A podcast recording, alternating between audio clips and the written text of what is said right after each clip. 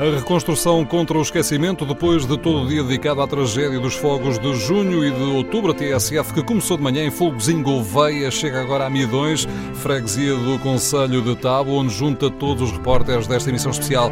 A Joaquim Pedro, Joana Carvalho Reis, Fernando Alves e Pedro Pinheiro, numa edição também especial dos Serões Inquietos. Boa noite. Vai longa esta jornada, começou manhã cedo em Folgozinho Gouveia, seguimos pelo Pinhal de Leiria para escutar os ouvintes no Fórum TSF. Estivemos na Lausanne pela hora de almoço, ainda há pouco, ao final da tarde, em Pampilhosa da Serra. Lançamos também o um olhar à situação na indústria, na agricultura, no turismo, numa viagem que nos levou a Oliveira de Frades, Oliveira do Hospital Igóis. Já passamos também por Tondela e estamos agora, como disseste bem, Miguel, em Midões, no Conselho de Tábua, uma aldeia anterior à nacionalidade, que já foi sede do, de Conselho, uma aldeia, uma entre muitas, que se viu isolada no domingo de todos os fogos e que recebe agora a equipa TSF envolvida nesta emissão especial, recebe estes serões inquietos que regressam à antena. Para lançarmos um olhar mais vasto, melhor dito, mais demorado sobre todo este território com os repórteres, como referiste, que viajaram entre Viseu e o Tejo, da Marinha Grande a Aveiro, neste que apelidamos de mapa da nossa vergonha. Connosco também alguns convidados aqui de Midões, de Tábua, da investigação ligada à engenharia florestal e ao ordenamento do território e também do jornalismo, do jornalismo que se defende aqui na região. Estamos na adega do Vieira, faz parte deste território, haverá outra forma de o dizer, que foi inferno, mas que se quer de futuro, assim sejamos todos, enquanto sociedade, capazes de o construir. Estamos nesta adega do Vieira que tem aos comandos a Elia Rocha, é anfitriã deste pedaço de emissão especial da TSF que começou, eram 8 da manhã. Muito boa noite, Elia, muito obrigado por nos receber. Eh, esta casa foi de alguma maneira também um comando improvisado de operação de socorro naquela noite que todos queremos esquecer, mas que deve estar presente, muito presente e nos tempos que aí vêm. Boa noite. Sim, está sempre presente, por mais que nós queiramos esquecer, aquela noite não sai das nossas da nossa ideia, da nossa, aquelas imagens horríveis, não foram fáceis. Uh, foi uma noite mesmo terrível, horrível, como queiram entender. Uh, e que de alguma forma surpreendeu toda a gente, porque contava-me há pouco que nem, nem, não tinha passado sim. cá à tarde, tinha estado em Coimbra, uh, voltou ao final da tarde. Sim. E explicava-me que na altura nada fazia prever o que sucedeu sim. pouco tempo depois. Sim, é verdade. Uh, mesmo antes de, ir, de irmos para a cama, porque nessa noite, infelizmente, faltou também a luz e resolvemos ir para a cama porque não havia luz. Uh, deitámos-nos, mas eu tenho aqui umas escadas que conseguimos ver ao longe e vimos que o fogo ainda estava muito longe, nunca pensámos que ele poderia chegar. Estávamos a dormir e o meu filho recebe um telefonema. Entretanto, ele recebe o telefonema e vem ter comigo e diz: Mãe, uh, temos um fogo aqui à porta.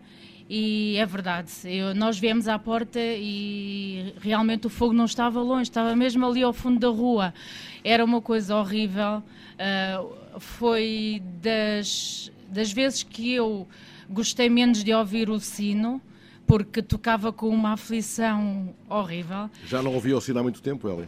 Aqui? Oh, nós ouvimos o sino, mas é uma missa, um batizado, um funeral. Não, o também. sino rebate, este sino rebate. Este não, há muito tempo já, uh, não me lembro a última vez, mas acho que já há alguns bons anos. A Cristina lembra-se? A Cristina é tesoureira da Junta de Freguesia de Midões. Lembra-se da última vez que o sino tocou rebate Eu aqui em Midões? Eu era miúda quando o sino tocou, era um incêndio ali, perto ali da, da casa da doutora Paula.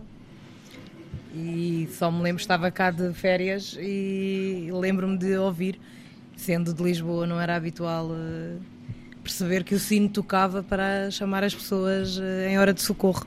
Mas uma nunca aflição. presta uma aflição deste tipo? Uma aflição não, porque nós ninguém tinha previsão, ninguém previa que aquilo vinha tão perto, estava tão perto e que chegasse, porque nós já tínhamos ouvido durante o dia falar do incêndio, que o incêndio estava em Arganil, sei lá, na Fo, uh, Penacova. Penacova, na Serra da Estrela, não é? Ali na zona da Serra da Estrela, e nós nunca pensámos que ele poderia chegar às nossas casas. Tão depressa. Tão depressa, que foi devastador. Foi mesmo quilómetros, eu sei lá, quilómetros hora, eu não faço a mínima ideia, mas a foi... do Vieira fica numa rua, deixe-me só situar quem tem lá a casa relativamente estreita, terá, ajudem-me, 2 metros, 3 metros de largura. 3 metros. Uh, e o fogo esteve aqui, do lado de lá, é possível vê-lo, é possível Sim. ver que isto está tudo, tudo queimado aqui à volta. Esteve mesmo aqui à frente. Uh, mas acho que todos nós tivemos o fogo à nossa frente. E a questão E- da rapidez com que falava, de- Miguel. que, chegava, que, chega- que chegou aqui à porta da- do, do restaurante, eh, é aquilo que mais ouvimos n- quando andamos no terreno a falar com as pessoas. Toda a gente nos diz isto: o fogo estava muito longe, eu fui dormir, ou o fogo estava muito longe, eu fui jantar, e, e de repente as pessoas foram alertadas por alguém de imediato a correr, porque o fogo, de um momento para o outro, estava à porta das casas Sim, delas. ainda hoje, ainda hoje em Oliveira do Hospital, um senhor falava do fogo que, que ele enfrentou eh, ali a 3, 4 quilómetros da, da, sede do Conselho e que conseguiu, aliás, retardar no- na progressão para, para a zona mais urbana. Ele dizia que em 4, 5 minutos ele andou 10 quilómetros. É uma coisa, é um cavalo à solta, né? um cavalo desenfreado. E reparar também que, que- que este- este- esta velocidade dos incêndios, eh, provavelmente, este- esta preparação vai voltar a repetir-se eh, nas décadas que vêm, porque nós, de verdade, temos, não nos podemos esquecer que tivemos a 500 km a oeste daqui um, um ciclone, né? e com, com ventos que podiam atingir no seu centro centenas de quilómetros por hora e aqui no nosso país, no nosso território, já dezenas de quilómetros por hora. Deixa-me só dizer que Este género- sublinhado é do professor Pedro Bingre, que está connosco, engenheiro florestal, investigador na Escola Superior Agrária de Coimbra, no Politécnico de Coimbra. Pedro, desculpe tê-lo interrompido. Ah. Uh, mas, mas, de facto, uh, é, é muito invulgar a ver estes, estes, estes fenómenos atmosféricos extremos, ciclones, furacões, uh, uh, às latitudes de Portugal. Mas com as alterações climáticas vai ser cada vez mais frequente, Mais frequente. estes fenómenos virem até latitudes tão a norte e próximos do nosso país. Portanto, nós temos de estar preparados para estas ventanias fortíssimas que ajudam esta preparação. Este fenómeno é invulgar, mas vai passar a ser mais vulgar no futuro. E hoje podemos perceber, à hora do almoço, no laboratório de fogos eh, florestais no aeródromo da Lausanne, quando depressa um fogo destes pode, pode caminhar e pode crescer, porque o Nuno está ali a olhar para mim, ele ajudar-me-á se eu disser a geneira, com 4 kg de combustível, creio que foi isso, Nuno, atingimos chamas numa altura de 7, 8 eh, metros lá no laboratório eh, no da Lausanne. Não errei, para não? Foi isso mesmo. Ela, entretanto, interrompemos a Hélia, eh, que estava a recordar eh, a noite que se- aqui se viveu, aqui na rua. Sim. Eh, ainda hoje tem consigo eh, vítimas dessa noite. Sim. Ah, depois disso, pode-se dar graças a Deus e numa conversa que, infelizmente, perdemos um- uma pessoa muito querida aqui na nossa terra, o João Nascimento, e quando estávamos no funeral, eu falei com um rapaz que também tinha perdido casa, se ele precisava de casa que eu tinha e que ele poderia vir quando quisesse. Felizmente ele já estava remediado, já tinha uma, onde ficar e como eu tenho o restaurante, a Cristina, a secretária, ali a nossa secretária, veio almoçar e numa conversa, um desabafo, eu disse, Cristina, olha, já ofereci hoje a minha casa a um, ao Alfredo que ele, e ele disse que não precisava. Ela espertita, ficou com aquilo no ouvido e como andava com uma equipa do- da Câmara Municipal de Tábua, andavam no terreno eh, a- da ação social, a ver quem precisava e o que precisavam de imediato. Eh, a Cristina foi à Ribeira e encontrou uma família, esta família que hoje está em minha casa, eh, que estava mesmo, a moça estava, eh, a Sílvia estava grávida de oito meses, estava prestes a ter o bebê e não tinham nada. A casa tinha desabado, pronto, tinha, só tinha um anexozinho, mas já tinha umas rachas e nessa nesses dias choveu. E então chovia dentro da casa. Eles insistiam que não queriam sair de casa, mas a equipa da, da Câmara, com a, com a Cristina, conseguiram trazê-los para cima. Ela telefonou-me, ela não conseguia porque nós estávamos muito mal de rede. Ninguém, não, os telemóveis não se conseguia falar com ninguém. A Cristina telefonou para mim, telefonou para o... Depois, entretanto, conseguiu falar com o meu filho, mais velho, e disse-lhe, olha, eu vou levar a Sílvia para a vossa casa e de certeza que a tua mãe não vai dizer que não, não é, Cristina? É. E assim foi. E, É, entretanto, a Silvia teve esse bebê que nasceu. já teve o bebê, passado um mês, dia 17 de novembro. E o presidente José Alberto Pereira ganhou mais um midonense, é assim que se diz? Uma. Uma Uma midonense. midonense. Sr. Presidente, Olá. chegou agora mesmo à nossa mesa. Muito obrigado por ter juntado aos Trões Inquietos. Uh, ouvíamos a Hélia descrever de alguma maneira o que aconteceu aqui, junto à casa dela, uh, mas isto espalhou-se por toda a sua freguesia. Sim, é verdade. Isto foi uma, uma infelicidade nunca, nunca vista, não é? Isto nós nunca pensamos quando é que isto nos bate à porta, não é? Batemos aqui a Midões, como outras localidades também, outras nós, graças a Deus, no Conselho não bateu. É, isto pelo que nós víamos isto, nós não sabíamos. Era o vento, levava para aqui, levava para lá, o vento levava para onde queria, não é? De maneira que ninguém. Era um fogo sem destino, era um fogo. Sem... Era um vento mais desatinado que um João Brandão ou que um bando dos Brandões, para aí. Ah, totalmente diferente, pá. O João Brandão era totalmente diferente. O João Brandão era um grande homem, foi um grande homem aqui em Midões. Agora aqui o, o fogo não, o fogo, o fogo foi um desastrado aqui em Midões. Agora o João Brandão não. Agora, claro o fogo foi uma coisa sem rumo, não é? Nós nunca tínhamos eh, lugar certo, infelizmente eh, ninguém conseguia parar. Isto era uma coisa que, e nós fizemos aqui no centro de Midões, aquelas meias de casas que arderam, ardeu uma aqui, outra ao lado, a do meio não ardeu, Portanto, vejam que era uma coisa incontrolável, não é? O Sr. Presidente é autarca já há muitos anos, já esteve na Câmara Municipal, já esteve aqui na Junta, voltou à Junta. Eu não lhe quero chamar velha autarca, mas se lhe chamasse era com carinho. Uh, uh, tem memória de um momento igual nessa sua. É mesmo uma longa carreira como autarca, não é? Olha, que eu tenho 64 anos, meu querido amigo. Mas como autarca tem uns 30. Eu acho, tem eu 30 como autarca, metade da sua dois, vida. Eu acho que os dois Inalçados já, já estão fora da política. que é um chamado o Sr. Jaime Soares de, de, de Poiás e é o outro chamado de, de, de Matosinhos, o, o Narciso Miranda. O Narciso Miranda. Acho que depois a seguir parece. Há outros, há outros. Pois, pois, pois, eu sou eu, mas eu menos experiente do que eles, não é? Mas, tem, mas julgo não ter mantido. Terá não. quantos anos como autarca? 30? Metade da sua vida? Tenho 30 anos. Era aí que eu queria chegar. eu disse-lhe que o velho era com muitas aspas. Tenho 30 anos como autarca, é verdade. E pronto, e não estou arrependido em fazer parte da, da autarquia aqui do, do, do meu Conselho, tanto como Vice-Presidente, como Presidente da Junta aqui do meu burgo. Pá. O sentido da minha pergunta era se, se sentiu quase como um jovem autarca, tal foi o desafio que teve que enfrentar. Um, Alguma vez esteve na sua carreira a lutar com um desafio tão, tão difícil, tão agudo? Uh, não sei se de algum momento se sentiu incapaz de, de, de o resolver, de, se, se, teve vontade de baixar os braços. Nunca na minha vida realmente tive nem assisti a uma coisa idêntica. Mas nós, quando apanhamos esta coisa pela frente, nós realmente acho que Deus dá-nos força para que nós continuamos a ser aquela pessoa que realmente demos sempre a cara, demos sempre a cara à luta e nós aqui neste caso nunca baixamos os braços. E eu principalmente, digo sinceramente, nunca, nunca baixei os braços, porque também tive uma equipe ao meu lado, tanto a equipe que me rodeia da Junta de Freguesia, como da Câmara Municipal, fomos tivemos sempre ao lado um dos outros, de maneira que nunca me considerei derrotado, nem de nenhum de nós. Cada vez nós arranjamos mais forças para o combater. E graças a Deus, dentro da grande tragédia, enfim, mas há aí marcas, feridas fundas que vão ficar por muito tempo. Essa marca... Por mais que a reconstrução, que é hoje a nossa palavra-chave desde manhã, uh, tenha aqui já também pegadas no território, uh, vai demorar muito tempo para sarar estas feridas. As visíveis e as outras, talvez mais até as outras. Vai demorar um bocado, um, um bocado de tempo, mas eu acho que conforme a máquina está a andar, a nível da Junta de Freguesia e a nível da Câmara, em conjunto com o Poder Central, eu acho que está tudo controlado. E a primeira, a primeira que nós realmente reconstruímos foi uma casa que estava um bocadinho abalada, não foi aquela que foi totalmente caída no chão, mas estava abalada, que agora a Hélia falou há bocado, naquele nosso falecido que nós tivemos, no João. Eh, eu, como Presidente da Junta, e a minha equipe da Junta, em conjunto com o Sr. Presidente da Câmara, falámos e arrancámos e conversámos.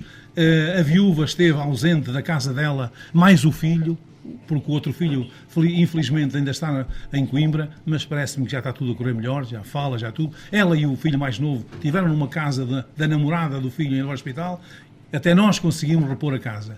E, felizmente, conseguimos repô-la no dia que acabámos, fizemos uma visita à, casa, eu e o Sr. Presidente da Câmara, e ela no dia seguinte, na sexta-feira, foi lá dormir mais o filho. E neste momento, tão elogiados, para mim. É uma vitória. Uma vitória. E eu Deixa eu ouvir o Sr. Presidente, Mário Loureiro. Muito boa noite também, muito obrigado por estar connosco. Sr. Presidente, partilha deste otimismo uh, do Presidente da Junta de Midões. Isto vai em frente, há uma sintonia perfeita entre o poder local e o poder central. ou há ainda muito trabalho pela frente?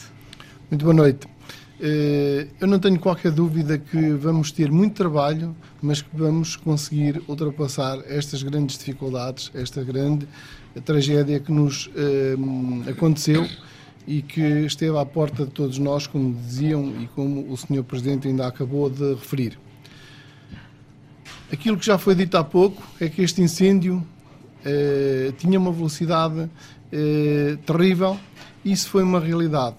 Há uns anos atrás, um incêndio para andar mil hectares demorava 4, 5 dias.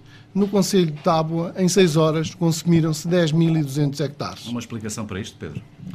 Sim, eh, na verdade, nos últimos, nas últimas décadas, o abandono das florestas tem sido intenso. E o que se passa nos, nos ecossistemas da região do mundo onde vivemos, os ecossistemas mediterrâneos, é que quando um campo agrícola é abandonado, ele é invadido por matos e por arvoredo. Que deixam de ser um travão e passam Sim. a ser um, um, alimento para o fogo. E o, Sim, problema, o problema está nesses arbustos, porque os arbustos em particular são a, a, grande causa desta violência dos incêndios. Nem sequer é o arvoredo propriamente dito. Se o arvoredo for denso e alto, uh, arde, mas não de uma forma que, com, com elevada severidade que provoque tantos danos como este. Mas o incêndio que nós tivemos, onde podíamos chegar a ter por exemplo, em Pedrógão, chegávamos a ter mais de 8, 9, 10 toneladas de arbustos com raminhos finos por hectare. Um incêndio desses, quando ataca, atinge temperaturas superiores a 1000, 1200 graus centígrados, o que significa que não apenas as chamas uh, destroem o material vegetal, como irradiam um calor que é capaz de matar pessoas, incinerar pessoas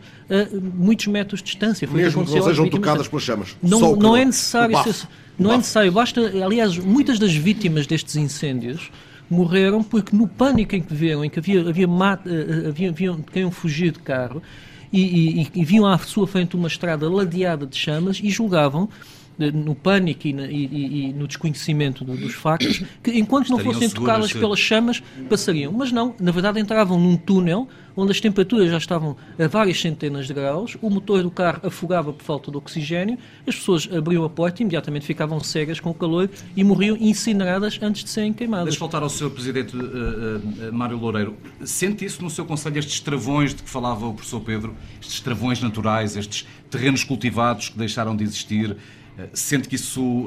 Isso é uma realidade. Nós, as alterações climáticas, temos que estar preparados para elas, temos que as assumir como, como futuro, mas eh, a realidade do abandono das terras eh, propicia obviamente, e de uma forma muito, com, com muita intensidade, a propagação dos incêndios florestais. E o senhor constata-o aqui no, no, no Conselho de Dirige?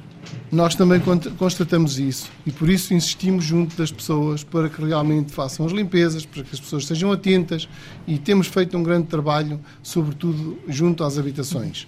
Mas nós neste incêndio também tivemos uma situação, e, e aqui no caso particular de Midões, em que ardeu o jardim de infância e à volta não tinha qualquer vegetação, apenas umas árvores que não estavam sequer encostadas. E uh, havia, o, todo o espaço estava limpo. Mas a propagação das chamas eh, foi de uma forma uh, terrível e com uma intensidade. Aquilo que diz é uma realidade. A temperatura era tão alta porque eu vi uh, situações em que os metais derreteram, fundiram-se Portanto, isso é sinónimo de. Eu vi isso numa, numa indústria de, de, de, uma, de uma hum, empresa de transportes aqui no Conselho, em que as carrocerias metálicas derreteram. Isto Portanto, é, é isto importante dizer, é... porque as jantes, umas jantes de alumínio, como as que estavam derretidas nos carros de Pedrógão, derretem a 1200 graus centígrados. Claro, estavam Isso é uma verdade. Os também, não se vê. Deixa-nos nós... deixa chamar à conversa o Albino José, o diretor da Rádio Boa Nova de Oliveira do Hospital. Um, isto que estás a ver aqui descrito, Albino, uh, pudeste constatar, imagino, em toda esta região, até a tua rádio sofreu com este, com este incêndio?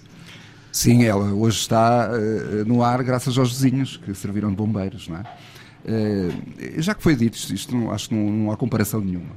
Quando uh, ele chega à cidade e chega, enfim, aos centros urbanos e ardem jardins, árvores que estão à porta de casa, vê-se a, intensidade com que as chamas chegaram. E como disse o professor e muito bem, de facto, não ardeu. Aquilo foi tudo queimado pelo excesso de calor. Porque uma coisa é arder, e segundo a indicação que os bombeiros próprios diziam, que arder é arder, deita-se fogo e vê-se arder, outra coisa é queimar sem quase a chama parecer que vem nas línguas do vento. E isso aconteceu. E isto, isto, é, isto, que dá isto da temperatura é importantíssimo porque nós até agora temos discutido, nós enquanto povo, não é, temos discutido a questão do saber se, um, se, uma, se uma mata, se um mato, se um campo arde ou não. Como se o problema fosse arder ou não arder. E não discutimos a severidade. Porque é muito diferente arder uma pastagem, ou arder um olival disperso, ou arder um montado alentejano com árvores dispersas, onde o fogo atinge baixas temperaturas e pode ser apagado uh, facilmente pelos bombeiros sem riscos para terceiros, do que arder, por exemplo, um matagal desse onde temos tujos, uh, to, tojos, urzes né, e por aí fora, dois ou três metros de altura, que as temperaturas aí podem atingir centenas ou passar acima dos mil graus centígrados, e quando essas temperaturas atingem esse ponto, já muda a quantidade e muda a qualidade. É porque já, já não adianta sequer tirar água para cima do, do fogo, porque a água evapora já, antes de atingir as chamas. E, portanto, está tudo perdido. E, portanto, quando se, às vezes se, há pessoas que dizem que não vale a pena tentarmos remover os matos porque com, com temperaturas tão, tão, tão altas como as que tiveram em, em outubro e a atmosfera tão seca, vai arder tudo. Sim, se calhar vai haver tudo, vai haver tudo, vai haver montado, olival, pastagem, mas arde com severidade diferente e isso é muito importante. Se nós aqui nesta zona de, de, de, que vai desde Pedrógão, Oliveira do Hospital e a Tábua, tivéssemos, por exemplo, montado de sobre, como há no Alentejo, e o sobreiro é uma árvore que aqui se dava até melhor do que no Alentejo. Porque ela não é exclusiva do Alentejo, nem tem não, não. de estar confinada ao Alentejo. Exatamente. Isso é um equívoco. O sobreiro, o sobreiro, até porventura, tem melhores condições ecológicas para crescer na região centro do que no Alentejo. Nós poderíamos ter aqui montado sobre.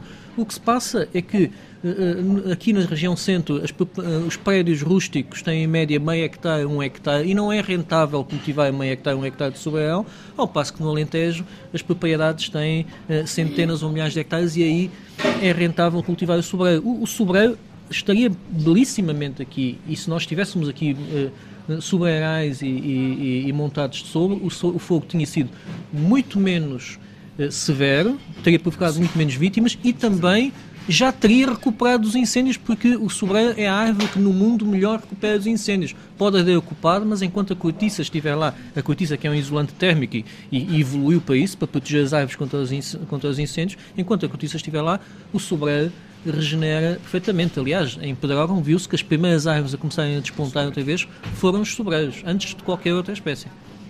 Antes que esta conversa seja, seja. ou antes que Midões seja saqueado e que essa figura possa ser faqueada, tu há bocado deixaste saqueada, há pouco deixaste aqui um nome no ar, o João Brandão, que foi agarrado ali pelo seu Presidente da Junta, mas se calhar, Fernando, pedíamos ajuda à Paula, à Paula Neves.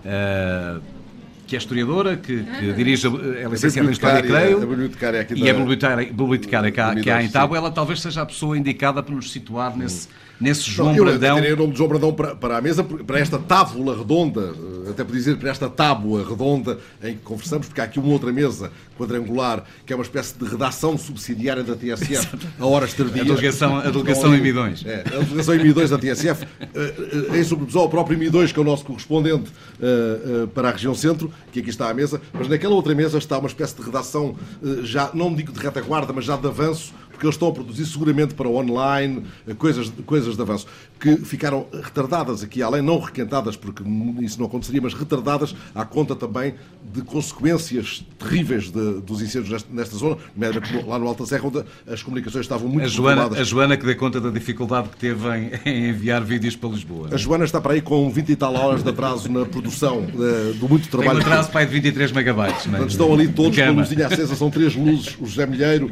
a Joana Carvalho Reis, uh, e o Anselmo Crespo, estão ali os três com auscultadores, ecrã dos computadores aceso, e é, e é muito, muito interessante ver uh, que alguém trabalha nesta, nesta, neste restaurante, transformado em estúdio, uh, enquanto outros estão aqui à volta da mesa conversando como amigos que trocam emoções fortes vividas na tragédia, à distância, ou mais, ou mais arriscando o próprio pelo o que aconteceu com alguns dos que aqui estão. Tirei o nome de João Brandão para a mesa porque ele é o nome polémico deste lugar. Uh, muitos olharam para esse homem que andava mais veloz do que os fogos por estas serranias, como um bandoleiro, outros como alguém que defendeu uh, garbosamente as suas causas. E mesmo as causas, ainda que ele tenha mudado de campo uma outra vez, uh, foram causas que ele levou até às últimas consequências, ao ponto de ter sido degradado lá para as Áfricas longínquas. Para Paulo vamos resituar a coisa, ninguém quis aqui pôr em causa o, a figura muito respeitada pelos vistos para os locais, mas também um pouco à conta da visão que se tem dele, não tanto já pelo rigor histórico, mas por alguma lenda com a carga efetiva que isso sempre supõe. Vamos lá resituar. João Brandão está resolvido ou ainda nos demoramos um pouco nas pegadas dos cavalos? Ainda nos demoramos um pouco. Muito boa noite, muito obrigada por ter podido participar nesta tal mesa redonda, nesta tábua redonda, ou tábua redonda. Ou, tábua, não é todos... ou tábua redonda. Eu queria mesmo não ir é... à tábua redonda. Não é todos os dias que terei a oportunidade de o fazer. Muito obrigada. Também agradeço ao Sr. Presidente da Junta que me pediu. Fiquei um bocadinho assustada com estas coisas porque eu também não gosto muito de me expor. Mas enfim, vamos lá então falar dessa é figura é mítica. Da rádio, sabe, ninguém nos vê. Ninguém nos vê, que bom. Mas, e ouvem-nos e depois também nos identificam pela voz. Ok, ainda será melhor.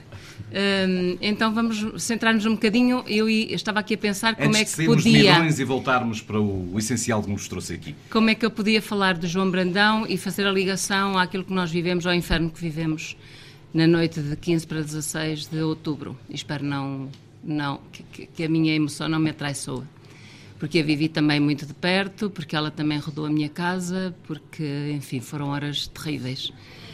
Um, eu acredito que no século XIX Midões tenha vivido momentos desses também, uh, uma, uma, uma nobreza um, rica, uh, grande que existia nesta terra e que aqui deixa marcas, deixa ainda, marcas e que agora e que agora arderam alguns. Eu vinha aqui muito documentada, que era para nos dizer as neiras. Uh, durante a tarde fui ler algumas coisas para que não viesse meter aqui os pés pelas mãos. Porque, não terá seguramente. Para não, Aliás, a para Paula não... é natural de Midões. Eu não sou natural, adota, cá... a, Midões adotou-me. Uhum. A minha mãe era professora primária, veio para a escola que ardeu, veio dar aulas para a escola que ardeu. Eu creio que é a única escola que arde nesta, nesta tragédia menos, imensa que afetou aqui a região centro, não é? Pelo menos não temos sim. conhecimento de outra. Portanto, Sim. são laços muito fortes que nos ligam. Sim. Eu estou em Midões porque a minha mãe era professora primária, porque veio dar aulas para Midões, da Almeida, e, e depois casou aqui, encontrou aqui a sua paixão, de Oliveira do Hospital, e, e casou aqui, ficámos a viver aqui, entretanto nascemos por cá, uh, mas não temos raízes familiares aqui, temos raízes sentimentais, uh, afetivas, e, e aqui ficámos. E realmente, hum, uma das coisas que eu me habituei a ouvir falar foi deste João Brandão, deste mítico João Brandão, quando entrei para a escola em 67. E que hum, meu pai, por acaso, na altura até era perseguido pela PIT, só, não tinha grande importância, mas até era. E, hum, e na minha cabeça de, de menina, eh, algumas coisas aconteceram, fizeram algum tilt e que mais tarde, muito mais tarde, provavelmente também me fizeram caminhar pela, pelos caminhos da história. João Brandão era uma pessoa muito amada e é uma pessoa muito amada por o povo, pela ralé, muito odiada pela, pela nobreza. Midões era caracterizada, caracterizava-se por uma terra muito rica, eh, e como já disse também, Sempre não é muito ligada à agricultura. Muito liga... Sim, sim. Historicamente com... ligada à agricultura. Não tínhamos cá o tal latifúndio pós-montados, Sr. Professor, mas, mas tínhamos, tínhamos grandes quintas eh, ligadas a grandes casas e ligadas a grandes nomes.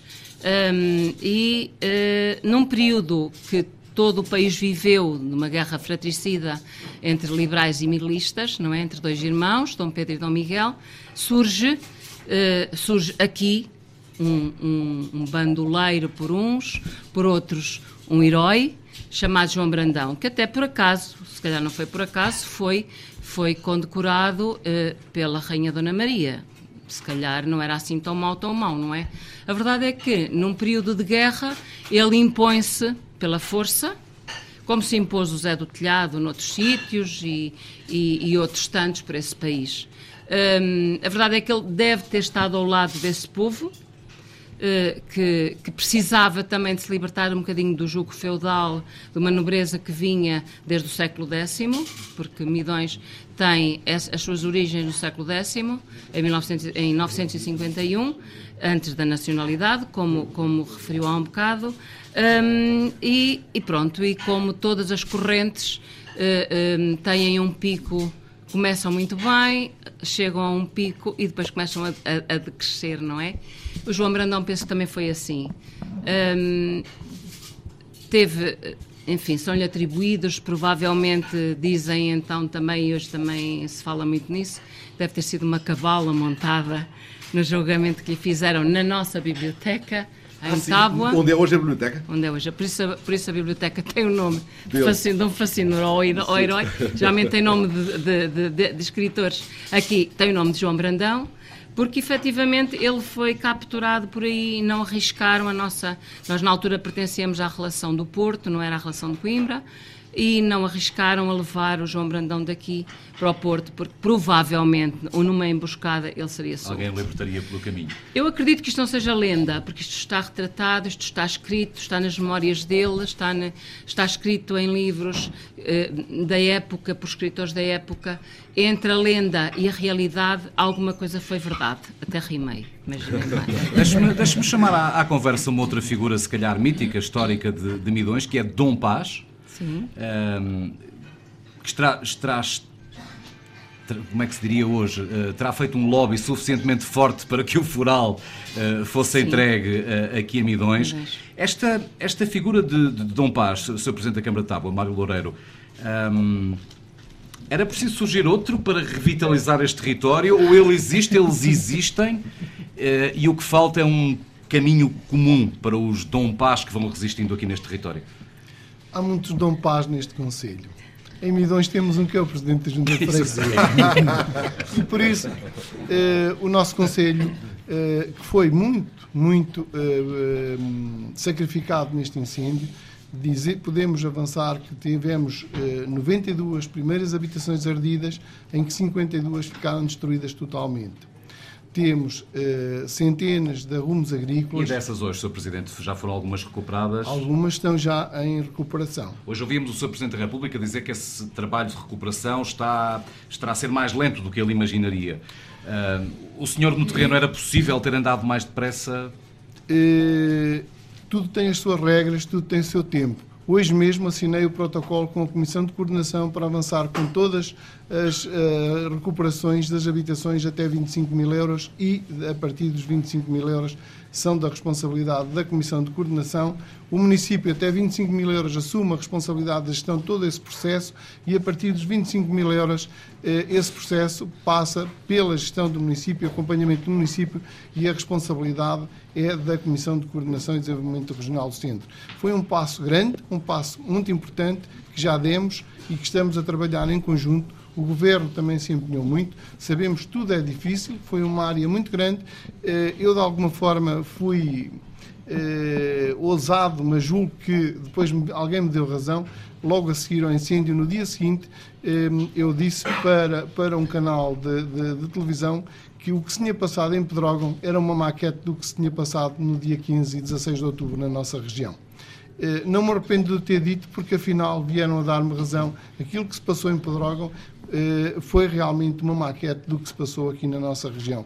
Nós vemos o Conselho de Tábua com 52% de área ardida, com 92 habitações, com centenas de 50 eh, ou 60 eh, segundas habitações e com centenas de arrumos agrícolas, garagens. 9 mil hectares de floresta? 10.200 hectares de floresta queimada floresta e terrenos queimados. Centenas de cabeça de gado, imagino. 800, são cerca de mil animais mortos, eh, portanto, isso foi simplesmente trágico. Eu tenho eh, ainda. Três, três pessoas que faleceram no nosso Conselho. E um Presidente e... da Câmara que logo na altura denunciou que em Tábua não era só o Ciresp que não funcionava, não? Uh, sim, Estiveram, em algum momento, sem qualquer tipo de comunicação com o exterior, creio. Muitas horas. Muitas horas sem qualquer comunicação. A rede móvel não funcionava, a rede fixa não funcionava, Ciresp nunca funcionou, as comunicações dos bombeiros deixaram de funcionar, as comunicações das próprias entidades públicas, como o caso da GNR, deixou de funcionar, nada funcionava, não havia qualquer ligação, não havia qualquer comunicação, foi terrível. Eu Presidente. dei a cara por isso eh, e, de alguma forma, disse isso ao Sr. Primeiro-Ministro, disse isso ao Sr. Ministro Pedro Marques, no dia 17, numa reunião em Oliveira do Hospital. Eh, e confirmo que eu próprio tive que me deslocar no meu carro para saber como é que as coisas estavam, onde é que andavam os bombeiros. Tivemos que prestar apoio à GNR porque nada funcionava. eh, apareceu um, uma equipa de voluntários da GNR, dois, dois elementos da Brigada de Trento, cerca das 6 da manhã, que se disponibilizaram, que apareceram no quartel dos bombeiros de Tábua, porque vieram de Coimbra, estavam de férias, disponibilizaram-se para, para dar apoio, mas não havia comunicações com ninguém. Portanto, isso aconteceu, foi uma realidade. Agora, nós, todos juntos, da forma como as coisas estão a, a, a processar-se, eu estou convencido que vamos enfrentar e que vamos resolver todos os problemas. É certo que as marcas são profundas. Lamento, sinceramente, o caso das mortes que houve. Lamento as pessoas que viram a sua vida toda perdida e que, eh, como eu disse ontem numa cerimónia pública em Coimbra, senti eh, desabafos de pessoas que chegavam a dizer que não tinham vontade de viver no futuro. Pessoas idosas que ficaram sem nada. Que, portanto, isso é terrível. Mas aconteceu mas hoje em dia, com certeza que as pessoas já pensam de outra forma.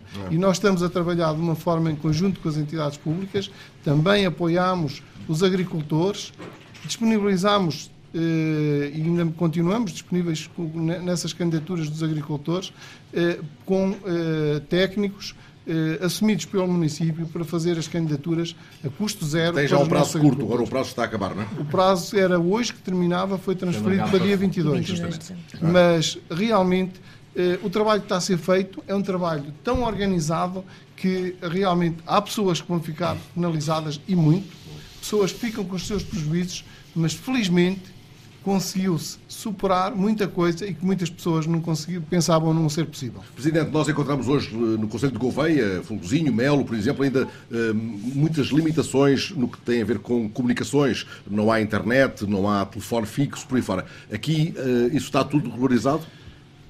Eu posso dizer que eu só tive telemóvel na quinta-feira a seguir ao incêndio. Agora, em termos de energia, tentámos logo resolver o problema das habitações o mais rápido possível. E num prazo de cerca de uma semana, julgo que todas as habitações do Conselho ficaram servidas de energia elétrica. Houve alguns atrasos na reposição da energia pública, mas na energia de, de, de, das habitações, pelo menos, esse processo foi cerca de uma semana no limite. As comunicações, houve alguns atrasos, mas eh, neste momento no Conselho as coisas estão mais ou menos uh, resolvidas. Houve um grande empenhamento de todas as, as entidades, uh, desde as telecomunicações à, às infraestruturas de Portugal, à EDP. Portanto, aí houve um trabalho conjunto que foi muito organizado e que correu bem. Sr. Presidente, deixe-me só aproveitar. Porque o... também temos que ter em conta o rastro de destruição que foi. Claro. Porque foi, foram milhares e milhares e milhares, dentro do Conselho de Tábua, foram milhares de, de, de, de quilómetros de cabos entre comunicações e linhas elétricas que ficaram completamente Deixe-me rapidamente passar pelo, pelo Albino, pelo, uh, relembro o diretor da, da Rádio Boa Nova do Oliveira do Hospital e dar um salto ao Miguel Midões também, ao nosso correspondente aqui na região, correspondente da TSF naturalmente, começando por ti, uh, Albino, para perceber se este, se este relato que nos faz o Presidente pode ser estendido aos conselhos de toda a região. Está, está tudo de novo praticamente a funcionar ou, ou cada não. conselho tem uma história diferente? Não, cada conselho tem uma história diferente. Uh, uh, o Conselho de Taba foi, como dito, foi dito aqui pelo Presidente da Câmara, muito bem, foi afetado. Oliveira do Hospital tem 96% da área florestal ardida, mais de 5 mil cabeças de gado que perdeu, 200 casas de habitação, 100 delas de primeira habitação, um, 500 empregos diretos numa, numa, zona industrial que metade ficou destruída. Portanto, uh, e numa as zona dimensões... do emprego deve variar. Precisamente. E é assim tudo isto, eh, eh, embora o incêndio eh, caísse aqui quase como em todo o Conselho, caiu de maneira diferente, mediante aquilo que eram os seus conselhos. Oliveira do Hospital não tem comunicações ainda. Há populações ali que não têm ainda comunicações. as empresas dizem enfim, que, que, agora vão colocar fibra ótica a substituir aquilo que era cabos, uh, num país onde se punham cabos, não é? Uh, em, em, postes de madeira no meio do mato. Portanto, um, um, dos nossos colegas hoje presenciou algo, quem é que me ajudem? Alguém falava de, eras tu que estavas a contar, Joaquim Pedro Ajuda, de... Uh, Os postes ardidos estavam pendurados E estava a dizer que estavam a, a colocar fibra. Não, Fibra alguém me contava que estavam a roubar fibra ótica, alguém me ajudou. Ah, foi a Dora, exatamente. Isso também não está cá acontece, hoje connosco. acontece. sim. Tudo que é cabos. Pensando que eram, que eram cabos de cobre, De cobre. foram roubados, mas não Precisamente. tratava-se de fibra ótica. Desculpem, Eh, que de repente foi. se- essa história tinha-se cruzado hoje comigo, eu já não me lembrava onde. Precisamente, eh, eh, muitos dos cabos foram roubados, alguns de, de cobre, e agora alguns a pensar que, que era a cobre, cobre. eram fibra e que não vale de nada. Mas o Conselho de Oliveira do Hospital, neste momento, grande parte, nas zonas mais fora da malha urbana, ainda não tem comunicações. De, pelo menos telefone fixo. Hum, as pessoas têm muita dificuldade. E não houve, e é, é opinião, enfim, generalizada, não houve, nem foi dado um passo para tentar solucionar algumas, alguns desses problemas. Eh, junto eh, a fábricas que necessitavam, que não tinham, poderia ser eh, postos, eh, colocados postos de, de, enfim, para, para tentar que as pessoas, ou que as empresas pudessem eh, comunicar, aliás, hoje tudo, fa- fazem tudo eh, eh, pelas redes sociais e, por meio da internet, e não houve. As pessoas tiveram que andar a pedir ao faz favor, tiveram que andar a mudar. Eu sei que em Oliveira do Hospital algumas das, das operadoras, dos representantes ou das agências que têm, eh, eh, dispensaram modems eh, a grosso para facilitar o trabalho de empresas. Eh, eh, eu acho que muita gente não soube o que é que se passou na região centro. Eu acho que é preciso. O Presidente da Câmara de Oliveira de- do Hospital diz isto numa entrevista muito bem, e, que o professor José Carlos, que diz que eh, há muita gente, entre eles políticos, governantes, que não se aperceberam do que se passou em Oliveira do Hospital. Só se começaram a perceber quando alguém os mandou vir ao terreno. E esse alguém, eh, por acaso, até eh, fez eco desde Oliveira do Hospital, dos Passos do Conselho, foi o Presidente da República. E a partir daí é que começaram a vir ao Conselho e à região alguns políticos, algumas pessoas entendidas, a perceber o que é que se passou, porque ninguém se tinha percebido. E mesmo hoje, eu hoje, eh, hum, enfim, contactamos com muita gente e ainda há muita gente que não percebe. Só vindo ao Oliveira do Hospital, vindo a Tábua, conhecendo um pouco do terreno, é que vê o que é que aqui passou. Uma população de Oliveira do O Hospital próprio nunca Presidente tinha da República acontecido. disse isso em ceia, quando passou por ceia, ele, o próprio Presidente da República diz que ele tomou consciência no terreno daquilo que se passou aqui na, na Zona Centro e que achava que eh, só quem vinha é que tinha noção de, daquilo que ia encontrar. Ahm, pegando aí na ideia da questão de- das telecomunicações, por exemplo, a Estrada Nacional 234 de Mortágua até Santa Combadão, os cabos estão completamente caídos eh, pelos pinhais e pelos eucaliptais fora, não é? Eh, e os que estão eh, colocados de novo estão precisamente nos pinhais que arderam, que daqui a 4 ou 5 anos estão prontos para arder outra vez. Uh, se tivermos em conta que pouco ou nada pode, poderá vir a ser feito naqueles, naqueles pinhais ou eucaliptais que, que arderam. E há pouco o Sr. Presidente estava a falar, estava a falar na, na questão da, da- do abandono do território. E isso foi-me dito pela primeira vez também em reportagem em São Pedro de Alva. Nós fomos visitar o, o Em primeiro. Penacova. Em Penacova, sim, Conselho de Penacova, o primeiro medronhal certificado do mundo. uh, e depois voltámos lá quatro meses depois, depois do incêndio, porque aquele do medronhal Carlos Fonseca. precisamente do Carlos Fonseca, que eh, tem quatro ou cinco parcelas, mas todas elas que à partida seriam um corta-fogo perante um incêndio normal, eh, não conseguiram, não é? E o Medronhal foi completamente dizimado. E ele dizia: Eu sou novo, tenho 43 anos, eu vou reerguer-me. Eh, aliás, o Medronhal, e ele hoje na Universidade de Aveiro, com o Presidente da República, mostrou-me fotografias e disse: Está aqui a prova, aquilo que eu lhe dizia lá há um mês em São Pedro de Alva, ou há dois meses. Eh, eh, os medronheiros estão a, a- a- a- de novo a ficarem, estão a ficar verdes, portanto estão a arrebentar, não é? Os que herderam. Os que herderam, Como se um eucalipto fosse. tal e qual. Mas ele dizia-me que lá, na altura, há dois meses, eh, o problema não sou eu, com 43 anos, e que estou com garra e que sei que vou eh, dar a volta à situação e vou erguer-me. O problema são, são os outros 90% da população com quem eu falo aqui diariamente que me diz esquece, eu não tenho idade para isto, nunca mais. Eh, e que vão abandonar inclusive o território, que vão sair porque o pouco que tinham ardeu e agora vão para a casa dos filhos e vão deixar o que estava, que já não estava bem, ainda pior. Deixa-me deixa chamar a- a- aos Trões Inquietos, eh, permitam-me um, um- um dos repórteres que esteve envolvido nesta, nesta emissão especial, o primeiro dos repórteres que chamaremos estes serões, o Miguel Videira. O Miguel esteve eh, nos incêndios de Pedrógão, esteve também nos incêndios de Mação, eh, regressou hoje a este território, um bocadinho mais a norte, esteve na, na manhã TSF que foi eh, feita em Folgozinho, em Gouveia. Tudo isto somado, Miguel, a experiência que tiveste no verão, este regresso agora, queres partilhar connosco as duas, três eh, notas fortes que não te saem da cabeça? Olha, para já, eh, pegando aqui nas palavras do, do, do Miguel, um, há quem eh, manifeste muita resiliência e essa experiência foi-me transmitida um, por parte de uma empresária que tem uma casa de turismo rural e que destacava precisamente isso, a resiliência de parte da população. Dava-me um exemplo do Sr. Fernando, um pastor que no dia imediatamente a seguir aos incêndios em Ceia estava a preparar o terreno para de novo plantar, para prosseguir a sua atividade. Mas há também uh, quem, quem não tenha força quem não tenha capacidade, é a diversidade humana. Eh, e hoje de manhã passámos uma reportagem de alguém com quem falei, o Sérgio Marques, uh, que começava precisamente a reportagem por dar conta do, do, do, incómodo que lhe provocava o cheiro a queimado, que dois meses depois ainda se fazia sentir, e das dificuldades que ele tinha para dar a volta a esta situação. Miguel, uh, o, esse cheiro a queimado foi, foi relatado uh, por camaradas nossos que andaram a fazer verificação no terreno das condições técnicas para a emissão, uhum. o André Tenente, o, o André, sim, chegou Eles chegaram à redação alarmados com um cheiro a incêndio que ainda traziam. Eh, e a companheira do André dizia que ele, a roupa dele cheirava a incêndio.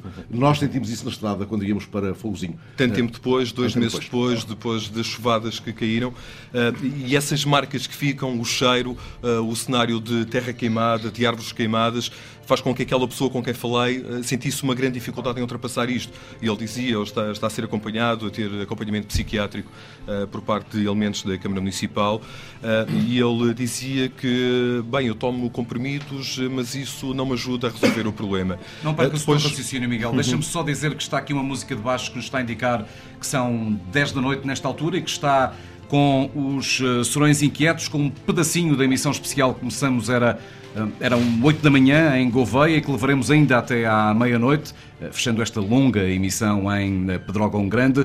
Estamos agora em Midões, no Conselho de Tábua, uma aldeia símbolo, se é que uma é vila. possível, vila uma vila símbolo, se é que é possível eleger um, um símbolo no meio desta tragédia tão devastadora e tão tão, tão longa, tão, tão grande, começa em Viseu e que vai até lá abaixo, quase até uh, tocar o Tejo. Sejam bem-vindos então a esta segunda parte do programa. Miguel, desculpa. Não, é só para deixar mais uma nota e, e, é também uma coisa que marcou na altura em que fiz a cobertura dos incêndios, tanto em Petrógão como em Mação, essencialmente em Mação, eh, quando percorri algumas das localidades e das pequenas localidades e também senti isso agora, embora não tivesse oportunidade de visitar tantos locais quanto nessa altura. Mas é eh, eh, as poucas pessoas, o problema do povoamento do território, e hoje à tarde falávamos sobre isso, a questão do povoamento do território como condição essencial para que o país tenha capacidade para fazer face aos incêndios florestais. Como é que se resolve esta questão do povoamento? Só deixar esta nota, dizia-me o Presidente da Câmara de Ceia, que pese embora todos os incentivos uh, que são dados, uh, por exemplo, apoio à natalidade, benefícios fiscais para as empresas, as pessoas continuam a ir-se embora e que estratégia então a seguir para combater este fenómeno? Eh, deixa-me dizer-te, Pedro Pinheiro, que este, este jovem a quem o Miguel Videira entrevistou em Ceia, uh, lhe contou um dado episódio que foi para o ar, foi transmitido. E tivemos mais tarde, umas horas depois, um telefonema do Nelson uh, Santos, o nosso animador da DSF, dizendo, pedindo ao Miguel que lhe arranjasse o telefone do André, André? Não, o Sérgio Marques, porque ele. Ele, ele, perdeu, eh, ele, ele, não tinha roupa e, portanto, a roupa que ele eh, ainda hoje está a vestir é a roupa que foi doada. E ele uh, relatava um problema, o, calça o número 45, ele é bastante alto, uh, entroncado, calça o número 45 e os sapatos e ténis uh, que lhe arranjaram uh, apertavam-lhe nos dedos. E, portanto, alguém sensibilizado com, com, com este relato, amigo do, do, do nosso companheiro de trabalho, Nelson, telefonou-lhe, dando conta da disponibilidade para enviar sapatilhas, o que eu precisasse. Com o número 45. 45, biqueira larga. Nuno, Nuno Domingos, outro dos jornalistas da TSF envolvidos nesta emissão, esteve no aeródromo da Lausanne a apresentar, como habitualmente, o almoço uh, eh, TSF. Esta está longe de ser a tua primeira visita a esta região, tens aqui as tuas raízes familiares. Um, faço apelo à tua melhor condição de jornalista, imaginando que ela, que ela está muito condicionada pelo, pelo facto de teres aqui, como dizia, uh, o teu berço. Um, a mesma pergunta que fiz ao Miguel, completamente em aberto, Nuno. Uh, o que é que não te sai do, do, do pensamento depois, de, depois deste regresso aqui a este território? Eu não voltei cá, uh, não vim cá, não visitei até as, a zona de Goiás, onde são os meus avós na altura, de, de, naquela semana. Percebi no dia 16, não no dia 15, mas no dia 16 percebi que as coisas não, não, não, não eram normais para aquilo que é um incêndio florestal normal nesta, nesta zona. Percebi logo nessa altura. Percebi ainda mais quando no dia seguinte, depois no outro, depois no outro, continuava sem conseguir contactar com as, eh, com as pessoas e, portanto, quando cá vim agora, a semana passada, uh, por motivos pessoais, uh, vinha mais ou menos preparado para aquilo que, que, vinha, que vinha entender, mas está, está, de facto pior do que eu pensava que podia vir a estar. Uh, para, e, e, hoje, sim, aquilo que vocês estavam a dizer agora de, do corte das, das comunicações e da incapacidade de restabelecer as comunicações, hoje à tarde, penso que o Rui Uh, não sei com quem é que estávamos a falar. Mas o Rui também Góis... se juntou à mesa. Rui Silva moderou esta tarde o debate sobre turismo em Góis. Rui, queres ajudar Nuno? É, e alguém dizia que tinha ficado tudo uh, em baixo e que às tantas uh, nem GNR, nem bombeiros, nem telefone, nem internet, nem presidente de Câmara, nem presidente da Junta de Freguesia, ninguém conseguia contactar quem quer que fosse. E, portanto, isso justifica aquele, aquele silêncio que eu senti nos tais dias 15, 16, 17, 18. Portanto, eu, eu não ouvia nada. Não... Em Melo alguém dizia. Sim, ouvi, mas alguém dizia que ouvia a TSF. Consegui ouvir a TSF. Ah, Apesar de não haver um silêncio sim, total. Claro. Foi uma mulher. Foi uma mulher proprietária dizia... de, um, de um turismo uh, rural em Góis que estava sozinha na aldeia do Gloral, ficou sem comunicações, ainda hoje não tem iluminação pública e hum, aquilo é um espaço muito ermo, muito lá no fundo, eh, onde só vai quem quer. E essa foi a dificuldade dela, e esse relato foi uma das marcas da emissão de hoje no, no debate sobre turismo, justamente, as dificuldades que ela enfrentou. Em Melo, alguém dizia à Joana Carvalho Reis que se tivesse de ligar para a GNR para relatar um problema qualquer de segurança, não tinha como fazê-lo, por exemplo. É um dado que fica. Um Mas amigo... deixa-me só dizer ao Nuno e ao, e ao Rui, eh, não é dizer, eh, dedicar-lhes, até porque o, Rui, o Nuno faz o, a emissão à hora do almoço, uma história que não tem a ver com este, com este momento de tragédia, mas que é uma marca também de, de reapego à vida nestes dias de reconstrução, em que se fala de reconstrução. Hoje, ao pequeno almoço, num restaurante que não serve pequenos almoços, que foi aberto às 7 da manhã para uh, se transformar em estúdio de rádio, o Pedro Albertino uh, deu-nos torradas feitas com um pão de uma semana e explicou-nos, o pão estava delicioso, estava mole, estava quente, que aquilo era um pão que assenta. Dedico testa, como se estivéssemos num almoço TSF, Pedro Albertino deu-nos ao pequeno almoço o pão que assenta, que é um pão que o pai dele prefere, ainda que ele o faça quente agora de novo, o pai prefere aquele de há uma semana, porque ele vai assentando, assentando. É bom estar aqui, assentados à mesa. Deixa-me só acrescentar em relação a isto das dificuldades que o, o amigo que nos abriu a porta hoje na, no aeródromo da Lausanne uh, dizia que, em princípio, podíamos estar uh, tranquilos porque não faltava a luz desde, desde, desde domingo passado Portanto, que à partida não, deveria, uh, não deveriam existir problemas e, não existiram, de facto, os problemas. Só duas notas.